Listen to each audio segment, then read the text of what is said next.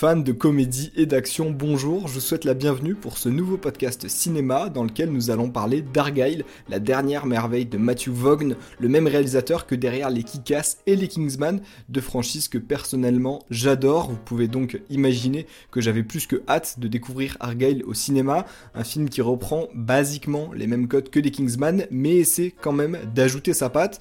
Au programme de cet épisode, je vous propose de commencer par une petite présentation du film, casting, histoire, enjeu, la totale. Ensuite, on passera à la partie critique afin de vous dire si oui ou non ça vaut le coup de se déplacer en salle et on finira avec quelques petites anecdotes bien sympas.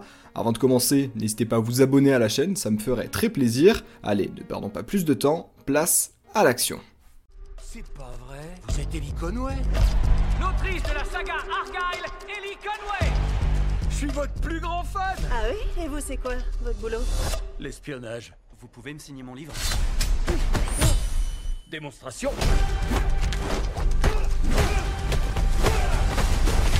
J'adore ce roman Je vous en parlais en introduction, Argyle c'est la nouvelle création de Matthew Vaughn, un réalisateur certes méconnu par le nom, mais reconnu par le talent. Il a l'art de réussir à mélanger action et comédie tout en ajoutant toujours une touche de musique ou de folie dans sa réalisation. On n'a pas trop entendu parler de lui non plus pendant la tournée promo du film, mais en même temps je pense que le casting doit lui faire un petit peu d'ombre. On y retrouve dans ce casting des grandes figures du cinéma comme Henry Cavill, célèbre Superman, Bryce Dallas Howard, vu dans la trilogie Jurassic World, ou même Sam Rockwell aka Justin Hammer dans Iron Man 2, à ça rajouter deux légendes que sont Brian Cranston et Samuel L. Jackson, puis deux icônes avec John Cena et Dua Lipa, et vous savez ce que vous obtenez. Bah pour certains, un trop plein de stars, mais moi, je vois plutôt ça comme un mélange improbable qui peut séduire tous les publics. Alors je comprends quand même totalement les craintes, hein. il suffit de prendre l'exemple du film Amsterdam avec Margot Robbie et Christian Bale, ou même plus récemment de The Flash, pour voir que des fois, trop de têtes connues, ça empêche de se focaliser sur ce qui importe vraiment, l'histoire. Et ici alors, Qu'en est-il de cette histoire? Nous suivons Ellie Conway, une autrice de romans d'espionnage reconnue, qui à travers ses histoires arrive étrangement à prévoir complots et attentats en avance. Elle se retrouve alors poursuivie par une organisation très dangereuse, persuadée qu'elle peut les aider à trouver un objet appelé le Master File. Aidée par un agent secret au profil peu commun, Ellie va commencer à vivre les aventures de ses livres.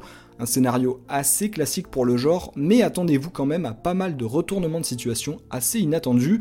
Essayons de ne pas en dire plus sans risque de vous spoiler et passons directement à la partie critique.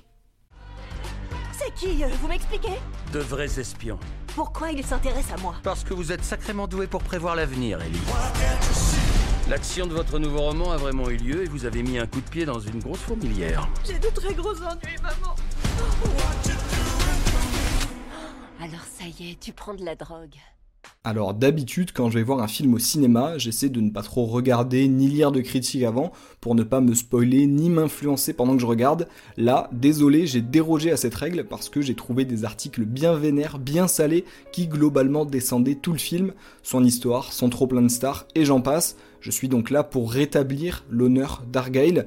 Pour commencer, oui, l'histoire est pas la plus profonde qu'on ait vue, oui, le développement de personnages est pas incroyable, et je m'en fiche en fait. Qui va voir une comédie d'espionnage avec Dua Lipa et John Cena au casting pour en sortir bouleversé et en tirer des leçons? Clairement, pas moi. Personnellement, j'attendais un maximum d'action et de ce côté-là, j'ai été servi. Des effets spéciaux nickel avec beaucoup de scènes de combat très bien chorégraphiées. On est sur des scènes de plusieurs minutes avec des combats à main nue avec des armes. Les différents plans de caméra s'enchaînent très vite. Des plans de caméra qui, en plus, sont plutôt osés. On a par exemple beaucoup de plans en vue FPS, c'est-à-dire en vue à la première personne. On a même des scènes tournées du point de vue du chat de l'autrice qu'elle balade dans son sac, son sac à chat hein, du coup. De manière générale, j'étais du coup très heureux de voir un réalisateur enfin tenter des choses et proposer des plans et une mise en scène qu'on n'a pas l'habitude de voir. Ça aurait pu donner, dans la majorité des autres cas où le risque aurait été pris, bah, ça aurait pu donner un résultat brouillon, mais finalement là c'est le contraire et c'est hyper fluide. De manière générale, l'action était peut-être mal répartie, par contre sur la durée du film, le rythme n'était pas toujours super et j'ai senti un réel ventre mou qui n'est qu'à moitié compensé par l'intensité des scènes de combat. Heureusement, parmi ces nombreuses scènes de combat, on retrouve aussi un mélange de chorégraphie de danse, c'est pour ça que j'appuyais vraiment sur la mise en scène tout à l'heure. J'attendais beaucoup de la bande son de ce film, surtout quand on a déjà vu les Kingsman, mais alors là, c'est clairement un autre niveau. Il y a une prise de risque au niveau euh, du choix des musiques, un peu euh, lover, un peu disco comme Let's Dance de David Bowie, et en plus, ces musiques, elles sont utilisées pour les scènes de combat. J'étais du coup à la fois fasciné par le choix, mais aussi très amusé. Et on arrive d'ailleurs à un autre point fort du film, parce que c'est évidemment un film d'action, mais c'est surtout une comédie. Et donc un autre point fort, c'est l'humour. L'histoire est drôle, l'action est drôle, les situations sont improbables, mais surtout le casting fait un travail monstrueux. L'alchimie fonctionne parfaitement, ça c'est étonnant, c'est pas forcément quelque chose auquel je me serais attendu, mais l'alchimie fonctionne parfaitement entre une Bryce Dallas Howard très timide dans un monde de brutes et un Sam Rockwell qui n'a pas du tout la tête d'un agent secret. Ensemble, ils forment un duo qui adore se renvoyer la balle et se vanner pendant plus de deux heures de film.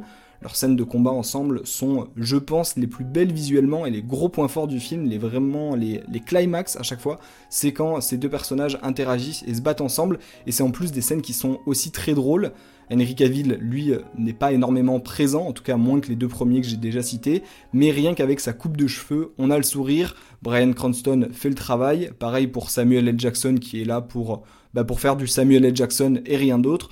Par contre, euh, John Cena et Dua Lipa, c'est la grosse arnaque du film, surtout pour la chanteuse qui était beaucoup montrée dans la bande-annonce, si vous l'avez vu. Bah du coup désolé, mais vous aurez tout vu d'elle. Ok, le marketing c'est important et un film où on montre Dua Lipa, bah ça fait forcément parler, mais la mettre autant en avant sur l'affiche et sur la bande-annonce pour qu'elle ne soit là que pendant 3 minutes, j'appelle ça un vol.